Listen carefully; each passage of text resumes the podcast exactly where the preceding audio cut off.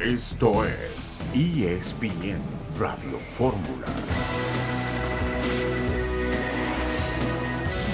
Hola, hola, buen martes para todos. Costa Rica está en la Copa del Mundo con gol solitario de Joel Campbell, un viejo conocido de la Liga MX al minuto 3. Los ticos aguantaron 87 minutos, vencieron 1 por 0 a Nueva Zelanda en Qatar. Y con eso arrancamos la información en ESPN Radio Fórmula este martes a nombre del maestro, el maestrazo Beto Murrieta. Aquí los saluda Toño Rodríguez en compañía de Jesús Humberto López. ¿Cómo estás, Jesús? Buenas tardes. Hola Toño, hola, ¿cómo estamos? Ya estamos acá conectados, por supuesto. Toño, qué gusto saludarte y por supuesto a las amigas y a los amigos que están en esta tarde acompañándonos, una tarde lluviosa en alguna parte del centro del país. Bueno, pues muy contento por Costa Rica de que se ha clasificado a, su, a su Copa del Mundo, eh, que, que bueno, esperaba toda la afición latinoamericana, después de que ayer nos quedamos cerca de cantar quizá el pase de la selección de Perú. Lamentablemente el conjunto de Ricardo Gareca no tuvo la misma suerte del cuadro que dirige Luis Fernando Suárez, pero pues ahí está, se marca el gol cuando tenía que marcarse. Fue mejor en, varios lapsos del partido el cuadro de Oceanía, pero la victoria queda del lado latinoamericano y ahí está, cuatro selecciones de la CONCACAF estarán en Qatar 2022. Ya están listas las 32 con lo de Australia que decías el día de ayer. Rafael Puente, Rafa, ¿cómo estás? Buenas tardes. ¿Qué tal? ¿Cómo estás, Toño? Un gusto saludarte a ti, a Jesús y por supuesto a todo el auditorio. Pues también contento, ¿no? Me parece que es interesante que Costa Rica, que siempre ha sido un competidor digno y que tuvo sus dificultades cuando inició esta etapa de eliminatoria, pero apretó al final y logró meterse en lo del repechaje y le gana, y le gana, pues como bien comentaba Jesús, ¿no? Con algunos trámites del partido un poco complicados para ellos, pero a final de cuentas Costa Rica se instala nuevamente en la Copa del Mundo. Emoción total. Ya vamos a platicar del grupo que le toca ahora a los ticos. Pero primero, la narración, la emoción. Escuchen a Flor de Piel. Esto acaba de pasar hace poquito más de hora y media de ese gol al minuto 3 que pone a Joel Campbell a Costa Rica en la Copa del Mundo. Adelante con la narración. Vámonos con la primera de los ticos al centro.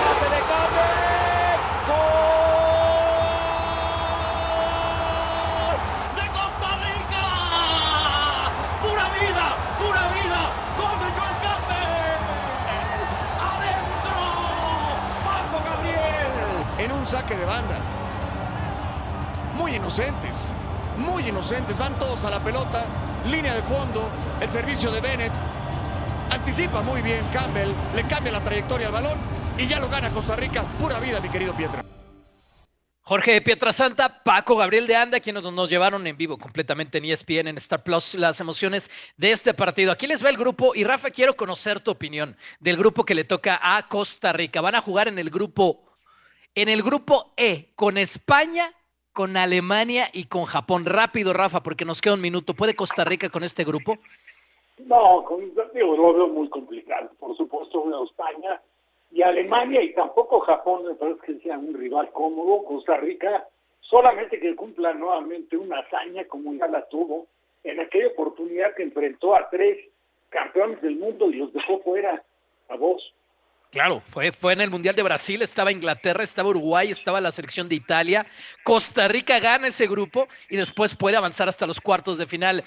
Eh, resultados al momento en Europa de la UEFA Nations League con Vincent Janssen de titular, como le escuchan, jugador que no ha dado grandes resultados en los Rayados del Monterrey, que está a punto de, de salir, según tenemos entendido. Los Países Bajos están venciendo dos goles por uno a Gales, Alemania. La planadora alemana le está pasando por encima 3 por 0 a la selección italiana. Seguramente más adelante, Jesus, nos podrás dar algún comentario sobre ese partido. Y por supuesto también destacados pues otros resultados en esta UEFA Nations League. Hoy juega México en la de CONCACAF. Regresamos con eso y mucho más.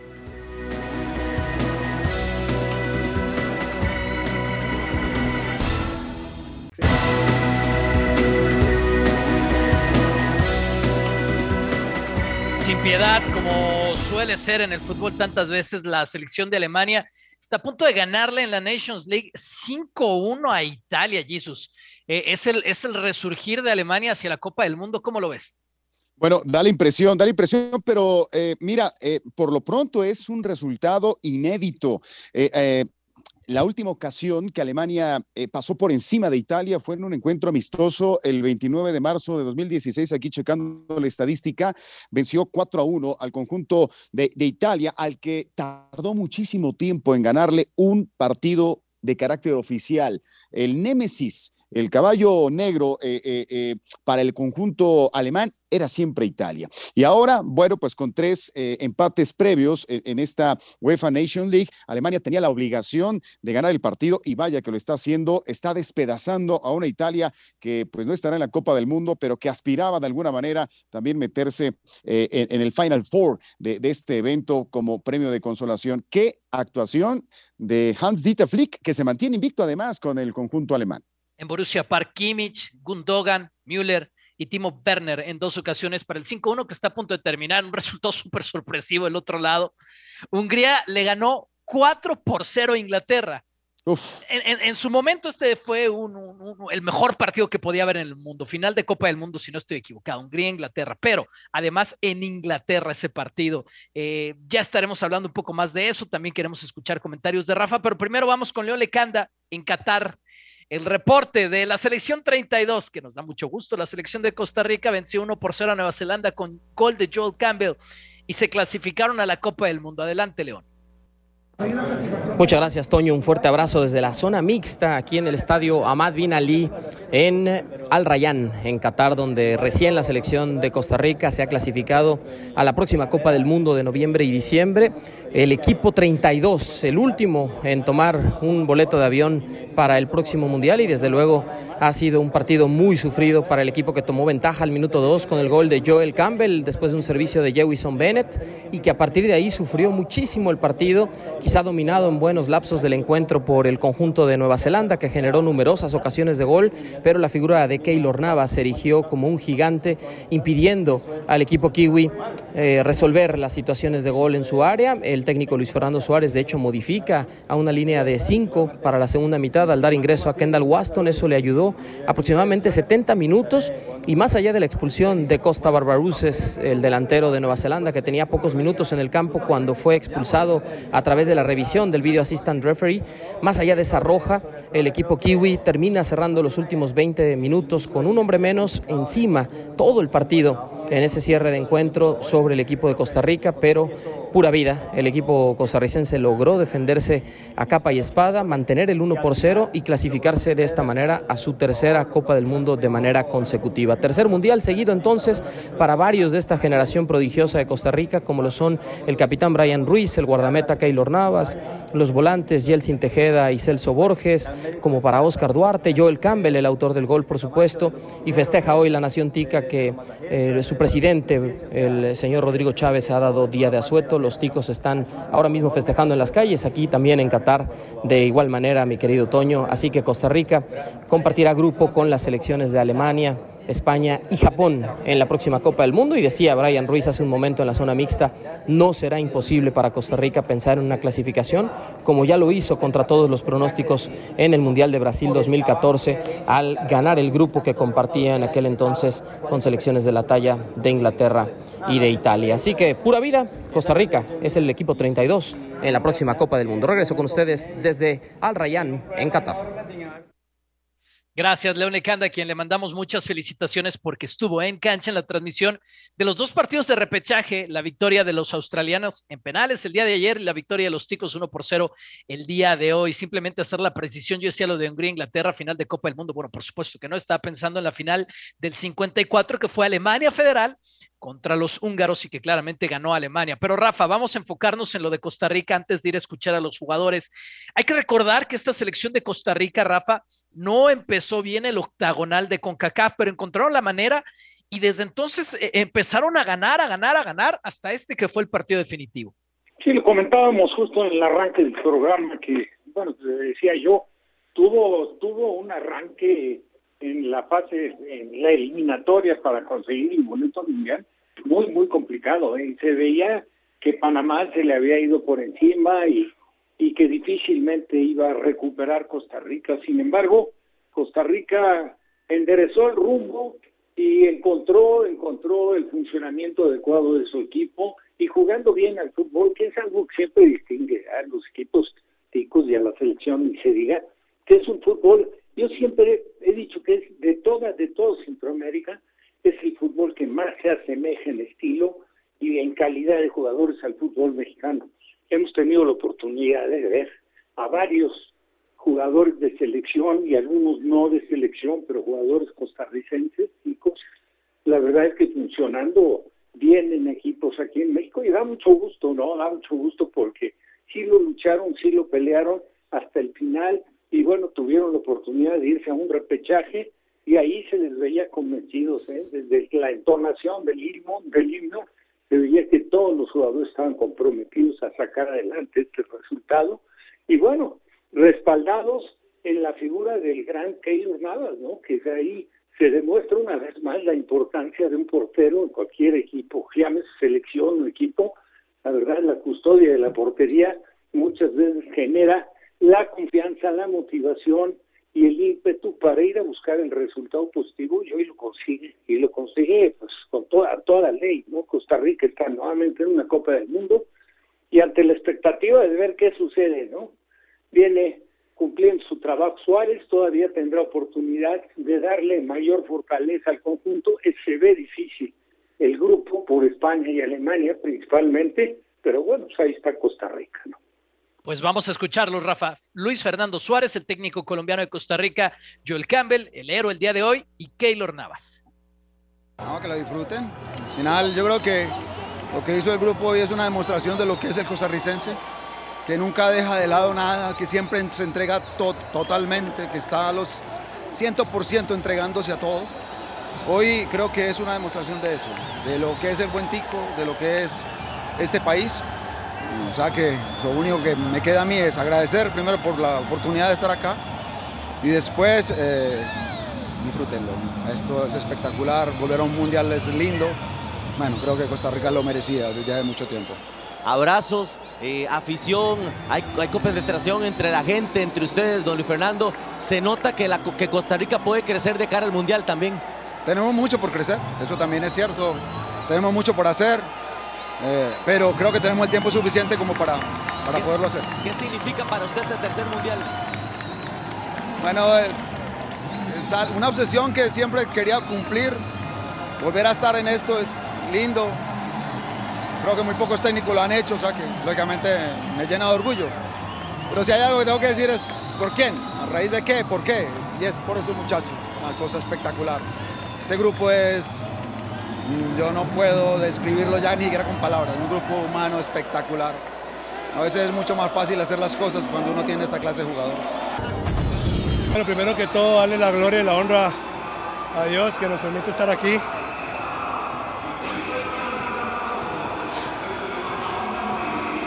Bueno, muy conmovido, evidentemente, Joel. Él sabe cuánto hemos luchado, cuánto hemos, cuánto hemos peleado para, para ese momento. Yo lo dije cuando, cuando estábamos mal, que o nos moríamos todos o celebrábamos todos y nunca se me va a olvidar. Y aquí está mi esposa, mi papá, mi mamá, mis hermanos, mi familia, mis compañeros y estamos celebrando. Y eso solo por la obra y gracias al Señor. Un mensaje para todo el pueblo tico, Keilo. Bueno, eh, primero darle gracias a Dios, a mi familia y a todas las personas que siempre han estado con nosotros a pesar de las dificultades. Eh, se lo quiero dedicar a todos ellos porque eh, cuando necesitamos nos dieron ese apoyo y hoy, bueno, todo el pueblo costarricense, que lo disfrutemos sanamente, que nos sintamos orgullosos de que dimos todo hasta el final y hoy logramos una clasificación que yo creo que ha sido muy merecida. Keylor, usted ha estado en momentos brillantes en su carrera, en momentos muy emotivos. ¿Este dónde lo coloca hoy? Yo creo que en la vida uno tiene que vivir el presente. Es verdad que he tenido momentos muy lindos, pero clasificar a un mundial yo creo que siempre va a ser importante, va a ser algo maravilloso para nuestra carrera, para nuestro país, para nuestra familia. Eh, yo creo que el poder estar aquí hoy y saber que mis hijos están en la casa, que está Dani, está Mateo, está Tiago, que les gusta el fútbol, mi esposa, que están muy contentos, a mí yo creo que eso me llena de muchísima felicidad. Keylor, ¿cuál fue la clave de esta eliminatoria y el por qué llegan hoy al Mundial? Porque yo creo que nunca dejamos de creer, a pesar de que tuvimos, como quien dice, muchas finales, eh, jugamos muchísimos partidos ahí con el, con el agua hasta aquí y sabíamos que no podíamos cometer errores, que teníamos que ganar, pero yo creo que ahí salió la grandeza de cada jugador y, y logramos sacar esto adelante. Una selección de Costa Rica que debuta el 23 de noviembre en el Mundial contra la selección española y eso nos da pie para darle la bienvenida a Manu Martín desde España. ¿Qué piensas de este rival de los españoles para la Copa del Mundo, Manu? ¿Tendrán, como lo hicieron en el 2014, lo necesario para dar la sorpresa en un, grupo muy apretado con Alemania y Japón? ¿Qué tal? ¿Cómo estáis? Eh, no, no, hablo como periodista español, sino como periodista deportivo que ha visto el partido muy atentamente. Si juegan como hoy, no. Y lo siento decir, eh, Nueva Zelanda viene de una fase de clasificación de Oceanía, donde ha jugado contra Tahití, contra las islas del Pacífico, y aún así Nueva Zelanda con 10 en la cancha en los últimos minutos le ha dado miedo a, a Costa Rica. Eh, se ha merecido la clasificación, no tengo ninguna duda. Eh, era muy superior a Nueva Zelanda este equipo, no tengo ninguna duda, pero no estoy viendo una buena, una nueva Costa, una buena Costa Rica como pude ver, por ejemplo, en Brasil o en el último mundial. Con lo cual, creo que es una de esas selecciones que complican mucho y animan las fases del grupo, pero jugando como hoy, y lo decía su propio seleccionador, eh, eh, Luis Fernando Suárez, tienen todavía muchas cosas que mejorar. Claro, Jesus, te, te escucha Manu con tema eh, con tema también selección española. Si quieres eh, traer algo de, de, UEFA a la mesa, te escucha, te escucha Manu desde Europa. Sí, por supuesto, Toño Manu, ¿cómo estás? Qué gusto saludarte. Bueno, ya, ya escuchamos tu punto de vista respecto a la, a la selección que va a enfrentar España precisamente el 23 de noviembre, pero aprovecho también que recién ha terminado el partido en donde otro rival español acaba de jugar y acaba de golear. Alemania 5-2 a Italia tus sensaciones. Quiero también eh, aprovechar este, este viaje que, que, hacemos contigo para, a diferencia de Costa Rica, ¿cómo ves esa confrontación que tendrán contra los alemanes que hoy, pues, borraron de la cancha a Italia? Pues clave, eh, y un saludo también para ti, clave, y, y, para, para ver quién pasa como primero, ahí se va a decidir quién pasa primero, e igualada porque eh, Alemania venía de empatar tres partidos consecutivos a uno en esta, en esta ronda de la National League y no terminaba de convencer eh, Hansi Flick. Italia venía como líder de grupo, pero eliminada del Mundial, y hoy Alemania ha ido ganando 5-0. Los dos goles han maquillado un poco la situación, pero ha sido en los últimos minutos.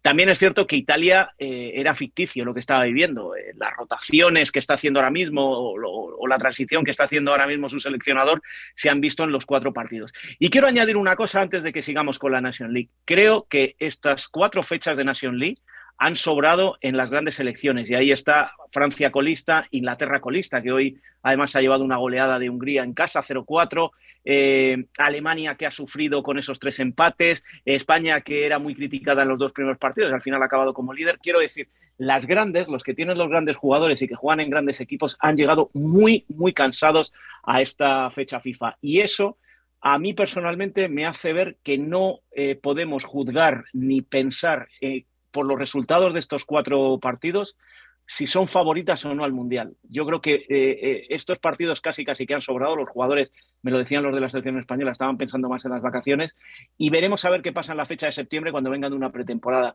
Y luego un Mundial en noviembre es tan diferente que creo que sería muy precipitado hacer valoraciones de favoritismo en función de los partidos y marcadores de estos cuatro fechas FIFA. Manu, te mandamos un abrazo con mucho cariño. Hay un tema importante también de, de, de una decisión de la Federación Española con, con eh, la selección femenil. Ya estaremos buscando la oportunidad de, de, hablar de eso. Manu, un abrazo y muchas gracias por estar en el show. Un abrazo. Tenemos que ir rápido con John Sutcliffe, que está en la cobertura de ESPN del US Open. John, el show es tuyo para cerrar. Te escuchamos con lo que quieras, lo que tienes de estufa, lo que tienes del golf.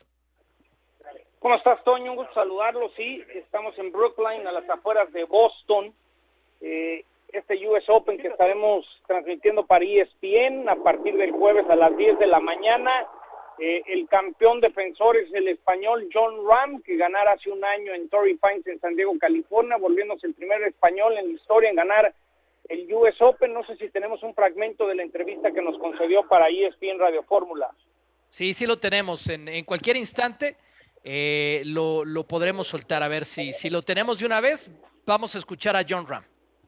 Y claro, es algo que veía todos los días, pero no me daba la... Llegó un punto ya que era parte de, de los muebles, ¿no? Y cuando lo, de, lo, lo, saqué de la casa, a la siguiente mañana cuando pasé dije, uy, ahí falta algo, falta algo, ¿no? Así que me dio esa energía de querer volverlo a ganar. ¿Qué opinas de todo lo que está pasando, John? Porque puso de cabeza el golf. Sí, sí, ha cambiado mucho, ¿no? Yo creo que ya lo he hecho claro que, digamos, mi, mi intención es quedarme con el PGA Tour. ¿Cuáles son las claves esta semana? Porque muchas veces defender, sabemos lo difícil que es. ¿Cómo sacas todo para que digas reset? Hay veces que cuando defiendes es el mismo campo, ¿no? Eh, quitando tres grandes. Así que cambia mucho porque tengo, aquí yo creo que todos tenemos, eh, empezamos todos de cero, ¿no? Obviamente. Así que eh, con lo que he dicho antes me da ganas de volver a ganar. Así que un poco el reseteo ya, ya está hecho. Una vez termine mis obligaciones de prensa, no pensaré en ser defensor de nada. ¿no? Espero. Así, que, así que da igual. John. Y bueno, sí, Toño. No, no, te escuchamos. No, nomás sé que se acaba el programa y yo les puedo decir que ayer me confirmaron que Germán Berterame va a Rayados. Me dicen que pagaron 10 millones de dólares, eh, tomando en cuenta lo que se llevan los representantes, y Rayados solamente tiene el 50% de la carta. Entonces, a veces esas triangulaciones de que cuando tienes dos equipos, pues lo mandas de San Luis, lo mandas al Atlético de Madrid, entonces se va como medio libre, entonces ya no le tienes que pagar a los equipos de formación en Argentina, y luego lo retachas al fútbol mexicano con Rayados. Lo que sí sé es que Berterame va a Rayados, me dicen que fueron 10 palos verdes, 10 millones de dólares por el 50% de la carta. Eso sí se los puedo confirmar. Wow, pues de eso hablábamos al inicio del show, que, que tanto se había valorado y pues así se valoró Berterame.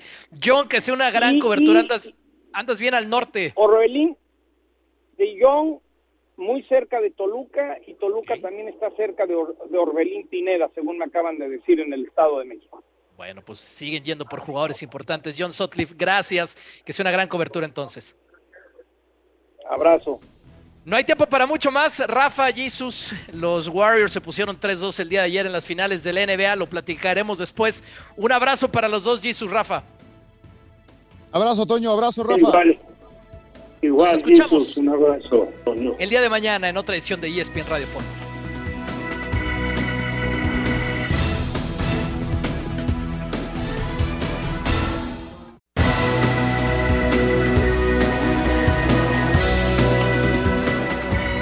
Buenas noticias, muy buenas noticias, diría yo, para la afición de Universidad Nacional, los Pumas. Han hecho oficial que Dineno se va a quedar con el equipo hasta el 2024. Había mucho nerviosismo porque no había renovado este contrato que terminaba en diciembre de este año. Bueno, no solamente la llegada de Gustavo del Prete a Universidad Nacional, sino la confirmación de que se queda Dineno hasta el 2024. Más del gotero del fútbol mexicano, Néstor Araujo, de acuerdo con fuentes de ESPN, está en el radar del América. Este buen defensa, seleccionado nacional, seguramente mundialista del Celta de Vigo. Decían que iba para Juárez, pues ahora América ha aparecido con dinero para llevárselo. Hablando del América, Jürgen Damm ya debutó con las Águilas contra Cancún FC allá en la pretemporada. Hizo gol Jürgen Damm, así que si está en el tryout de las Águilas, ya está haciendo méritos para quedarse con el equipo. Y en Chivas, en Chivas dicen que, que, que Ricardo Peláez está haciendo lo que puede para, para sacar a Chofis López, a ver quiénes van a ser los interesados en quedarse con ese equipo, que no, en- con ese jugador que no va a seguir, perdón, en la MLS. Y también, pues, estamos hablando del caso de Verterame. Verterame, uno de los delanteros más cotizados. eh, siete goles la última temporada con el Atlético de San Luis. Su carta pertenece al Atlético de Madrid. Y según la información que tenemos, ya estaremos dando más detalles, estaría ya arreglado con los rayados del Monterrey. ¿Qué te parece eso? ¿Qué te parece esa apuesta a ti, Jesus? ¿Verterame le ves perfil para ir con los rayados? Bueno, por supuesto que sí, Toño, creo que tiene las, las condiciones para poder seguir demostrando su capacidad. Vino, vino de menos a más eh, con el equipo potosino y, y ahora creo que necesitaba recalar en un equipo de más proyección, en un equipo con mayores eh, posibilidades de trascender en el, en el plano eh, liguero, ¿no? Que, tuviera esa, esa capacidad goleadora, pues un, un respaldo de un equipo con mayores elementos en una plantilla mucho más pesada que la que pudo él tener y contar en el Atlético de San Luis. Aquí me gustaría saber eh, si, si va a contar con esa misma mentalidad, es decir, de que al estar en un equipo con pocos o escasos reflectores, pues no había tanta presión. Va a ser ahora un entorno completamente diferente. Ahora, eh, pues los medios de comunicación, la afición misma estará muy cerca de Berterame, pidiéndole primero y exigiéndole después resultados. ¿eh? Vamos a ver cómo se, se comporta Berterame si es que efectivamente ya se hace oficial su llegada al equipo de eh, Guadalupe, Nuevo León. El lado de esta historia en Monterrey lo tiene Oscar Gallardo, Guadalupe, como bien dice eh, Jesus. Y adelante contigo, Oscar. ¿Qué debemos de saber? ¿Qué es lo último de Verterame con los Rayados? Qué gusto me da saludarte. Fuerte abrazo, amigos de ESPN Radio Fórmula. Bueno, pues es evidente, ¿no? Con el tema de Vincent Janssen, que ha llamado la atención en el fútbol de Bélgica. Se habla de una propuesta de alrededor de 5.5 millones de dólares que la directiva del Monterrey ya está sintiendo para poder hacer una mejor propuesta por Germán Berterame. A lo que me refiero, compañeros, amigos, es que la directiva en las últimas semanas no contaba con esta oferta del fútbol europeo por Vincent Janssen es una realidad que Germán Berterame ha estado en carpeta y que existe una oferta formal en las oficinas del Atlético de Madrid por parte de los Rayados. También conocemos que existe una oferta del América, la de Rayados, sin embargo, es mayor. Pero hasta este momento, como bien comentaba Jesus hace algunos minutos, falta el tema de la confirmación y por supuesto mencionarles que Tulio Davino en las últimas horas ha estado enfocado y se los puedo comentar abiertamente en el tema de cerrar al ecuatoriano Joao Rojas porque hoy Monterrey no podrá contar con Dubán Vergara, continúa con su rehabilitación, ya ficharon a Rodrigo Aguirre, podemos decir que Joao Rojas es el siguiente elemento que le falta al equipo de Víctor Manuel Bucetich, pero lo de Germán Berterame cerca, sin embargo todavía no oficial, pero Dulio Davino y Bucetich les puedo decir que quieren y también están buscando a Germán Berterame como otro refuerzo. Guau, yo Rojas, ese ex Morelia, ex Cruz Azul, varias temporadas en la máquina, que estuvo también con el Sao Paulo, de llamar la atención. Es un gran jugador cuando se dispone a hacerlo. Yo lo cubrí varios años en Cruz Azul. No le fue bien en su última etapa en México. El lado de la historia de Berterame, del Atlético de San Luis y del Atlético de Madrid lo tiene Karen Peña. Karen, me da mucho gusto saludarte. ¿Qué es lo que sabes tú de ese lado con el último equipo que ha jugado en México, Berterame, y para dónde apunta su futuro? Un gusto saludarte, Jesus, Rafa, abrazo para todos en el estudio. Pues mira, eh, lo que sabemos de Berterame es que ya está en Europa, está a punto de, de empezar estas semanas de pruebas que tendrá al mando de Diego Simeone, eh, la prioridad para Germán Berterame es continuar su carrera en el viejo continente. Atlético de Madrid ha puesto una cifra de más de 10 millones de dólares en la mesa por la carta del jugador. Es decir, si algún equipo de la Liga MX tendrá que quiere a Berterame, tendrá que pagar esa cantidad.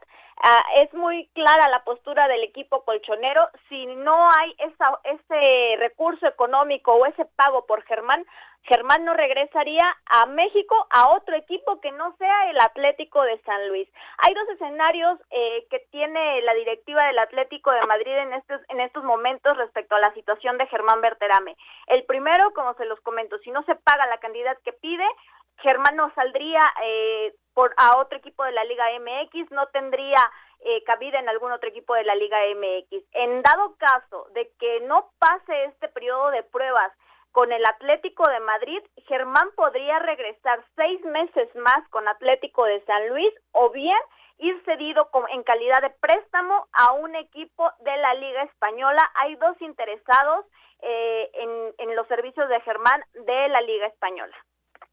Karen, Oscar, muchísimas gracias. Tenemos la historia ya de los dos lados esperar, que va a ser del futuro de un delantero muy cotizado la última temporada. Escuchamos a Oscar Gallardo desde Monterrey y a Karen Peña desde San Luis Potosí. Gracias, compañeros. Ahora te queremos escuchar a ti, Rafa, como para que lo tasen en 10 millones de euros, de verdad, a Verterame desde el Atlético de Madrid.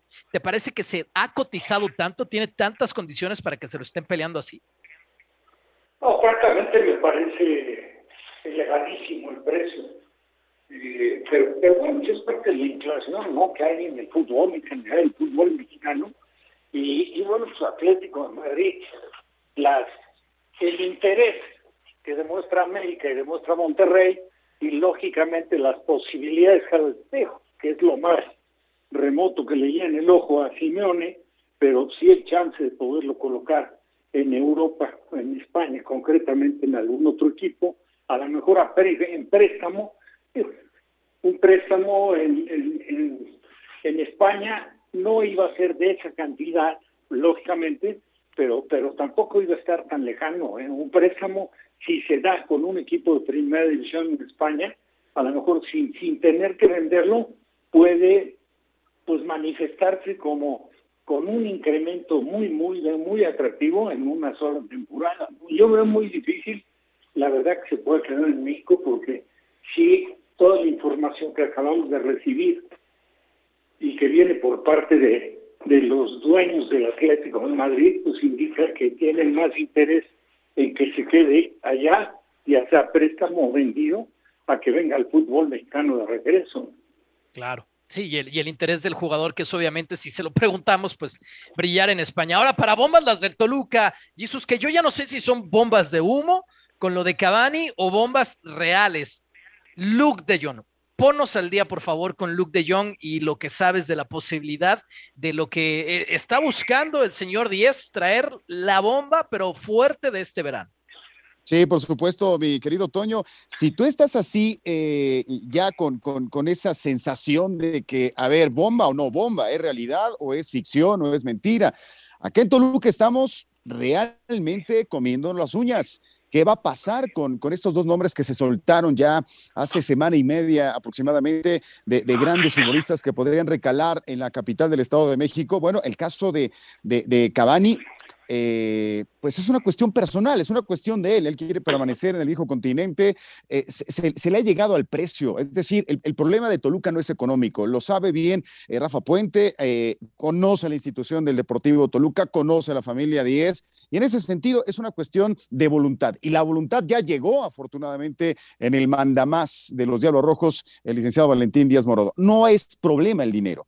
Es una cuestión de una decisión personal de Cavani. Ahora, está más cerca de John. Eso sí, medios de comunicación españoles, y yo me he puesto muy, muy intenso al escuchar eh, transmisiones en vivo, en directo de, programas deportivos de allá de España, y efectivamente hablan de este acercamiento real y, concreto. También por ahí tuve oportunidad de intercambiar algunos eh, comentarios, algunas ideas con Francisco Zuinaga Conde, y, están ahí, están, están también a la expectativa. Es una cuestión personal parece ser que está más convencido de John que Cavani para venir al Deportivo Toluca. No es, eh, no es problema tampoco económico. Parece que el entendimiento se ha dado ya con la directiva del Sevilla, que es la poseedora de los derechos de Luke Del John, que jugó también para el Fútbol Club Barcelona. Así que, pues, eh, eh, estamos, ya se me acabó el Sirio Pascual, mi querido Toño, y, te tendré que encender otro para que, para que siga alguna de estas bombas y no nos quedemos como el chinito, nada más milando. Jugador de 31 años sería muy bueno para la Liga MX, Rafa, estarás de acuerdo. Es decir, eh, Guiñac solamente ha habido uno, pero seguir trayendo a alguien de Europa con calidad, pues sumaría definitivamente a la Liga, Rafa. Realmente, digo, es una contracción. La Etoban, la verdad es que de repente una lesión interrumpió un poco el, el crecimiento que estaba mostrando en el fútbol mexicano y que de no haberse presentado, pues estoy seguro, no en los niveles de Guiñac, pero sería eh, un jugador muy, muy respetable ¿no? en este momento, pero vino esa inoportuna elección. Y el caso de, de John, pues oye, es un centro delantero a toda prueba, ¿eh? O sea, en donde ha estado ha funcionado. Recordarán ustedes que en alguna etapa estuvo en la mira de América y se llegó a mencionar. Y finalmente no se dio, pero esta sí parece ser que está más cerca. Claro, vamos a tomar un respiro en el show, regresamos. Ya tenemos el reporte en breve de León Lecanda desde Qatar. Vamos a escuchar a los ticos, incluyendo a Keylor Navas. Están otra vez en el Mundial.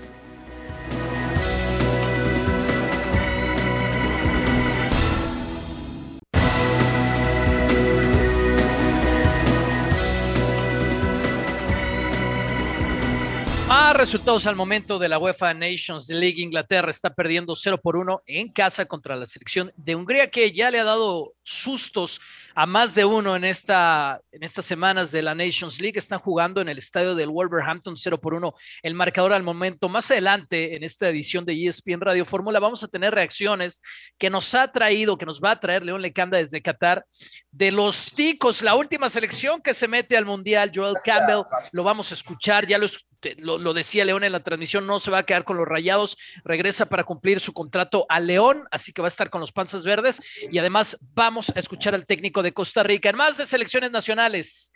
En Jamaica, Mauricio Imay, la selección del Tata Martino juega hoy a las 7 tiempo del centro de México contra Jamaica en este segundo partido de la Nations League. Mau, ¿cómo estás? ¿A qué se va a parecer la alineación que va a presentar el Tata el día de hoy? El gran Toñeiro, abrazo fuerte, Toño. Buenas tardes, fuerte abrazo para todos desde la ciudad de Kingston. Una nublada ciudad de Kingston el día de hoy, con un porcentaje de humedad bastante alto, con algo de viento que hace mucho más agradable el, clima. Y evidentemente al, estar nublada, bueno, pues eh, me parece esto va a ayudar en el trámite del, del partido. La selección mexicana estará saliendo del hotel de concentración a las cinco y cuarto de la tarde eh, para llegar alrededor de las 5.30, 5.35 al Estadio Nacional de Kingston y ahí entonces enfrentar a los Reggae Boys. La alineación, por lo menos la idea que tiene Gerardo Martino es con Rodolfo Cota en el arco, con el Cata Domínguez y Angulo como centrales, con Jesús Gallardo y Kevin Álvarez como laterales. En medio campo, Luis Romo. Existía la posibilidad de ver ahí a Eric Sánchez, pero parece que al final se va se va a decidir el técnico nacional por Luis Romo, dos interiores, Luis Chávez y el Nene Beltrán, y en aparato ofensivo, Orbelín Pineda, Uriel Antuna y Santiago Jiménez. Ese sería el once que presenta el equipo mexicano el día de hoy para enfrentar wow, con, Santi Jiménez recibiendo pues otra oportunidad desde titular. Vamos a escuchar al Tata Martino y regresamos con más de, Mauricio May desde Kingston. Agradecido por, por la confianza de Gerardo, del presidente. Es un tema que en otras oportunidades también me lo han hecho saber y lo, le digo a usted lo mismo que saben ellos, ¿no? No hay ninguna posibilidad que en estos momentos nos distraigamos con, con cuestiones que tienen que ver con el futuro, ¿no? O sea, si bien lo más importante lo tenemos es el futuro, está dentro de cinco meses, no, no voy a ir más allá de lo que corresponda y es, y es este, hasta ese momento, ¿no? no demasiado trabajo y, y demasiado hay que hacer todavía y tenemos por delante como para distraernos con otro tema que no, que no sea el Mundial. Si bien no, no, no, no estoy en condiciones de, confirmarle eh, el tridente de ataque, la formación en, en, sí este, va a tener eh, bastantes cambios respecto a la formación de mañana, ¿no? Va a tener bastantes cambios respecto al último partido. Este, hay todavía jugadores que han eh, tenido pocos minutos o, no han tenido minutos y necesitamos este, seguir viendo más jugadores, así que bueno, probablemente también esto incluya a algunos de los futbolistas de ataque. El partido con Paraguay, no es, como vos decís, no es fecha FIFA, eh, este, lo jugaremos con, con este, todos futbolistas de la MX y probablemente también alguna cara nueva. No, no, no, no, no sé si tantas caras nuevas, pero probablemente alguna que otra este, vaya a ver porque es el último, es el, último partido donde podemos ver este, algo que nos genere algún tipo de expectativa y de inquietud y, ya después tenemos que pensar en, un septiembre este, por ahí mucho más parecido a lo que sucede a fin de año. Bien, las palabras de Gerardo El Tata Martino, técnico de la selección mexicana de fútbol. Mau, ¿cómo estás? Mauricio Imay, me da mucho gusto saludarte. Para, para preguntarte, es el último partido oficial de la selección mexicana antes de la Copa del Mundo de Qatar 2022, antes de, de ese encuentro ante Polonia el próximo 22 de noviembre. Y con tantos cambios, con tantas modificaciones que ya ha planteado el técnico nacional, eh, no importa tanto el resultado frente a Jamaica, no importa tanto hasta dónde lleguemos en esta CONCACAF Nations League. Es lo de menos el resultado, sino es más importante ver el desempeño de los futbolistas en la cancha. Eh, se sigue tomando esta etapa como laboratorio de cara a la conformación de la plantilla mexicana. Mau, ¿cómo estás? Hola, Jesus, fuerte abrazo. Eh, de hecho, te acaban de escuchar aquí tus ex compañeros y me dicen, por favor, Mándale, mándale muchos saludos al, al Jesus, tanto el Guarro como el Ah, muchas pareja gracias. y gente con la que trabajaste durante mucho tiempo, Jesus. Eh, a ver, más allá de, hablar que, que esto sea un laboratorio, eh, eh, yo diría es, es una de las últimas oportunidades que tienen muchos futbolistas para, para subirse al, al avión que irá a Qatar.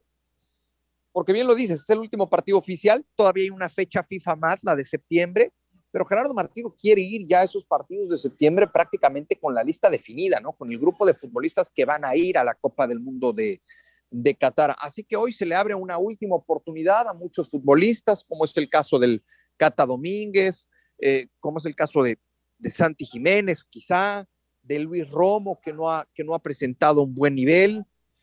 Y, y más allá del, del funcionamiento, que, no deja de ser importante, el, el, el, tratar de encontrar una buena presentación individual en algunos casos para, para ir definiendo esa lista de convocados, esa lista final rumbo a la Copa del Mundo. Jesus.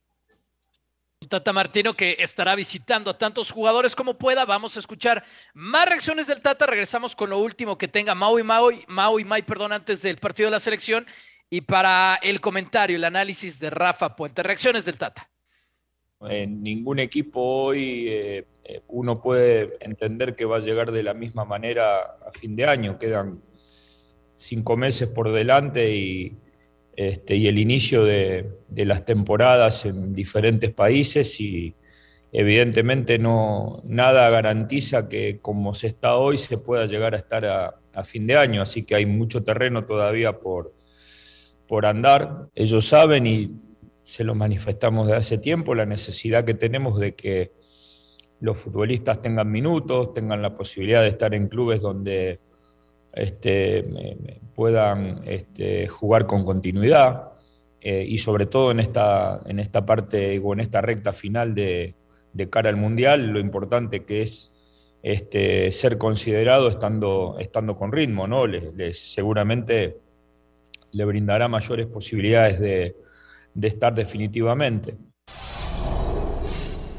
Mau, ¿algo más desde Kingston antes del partido?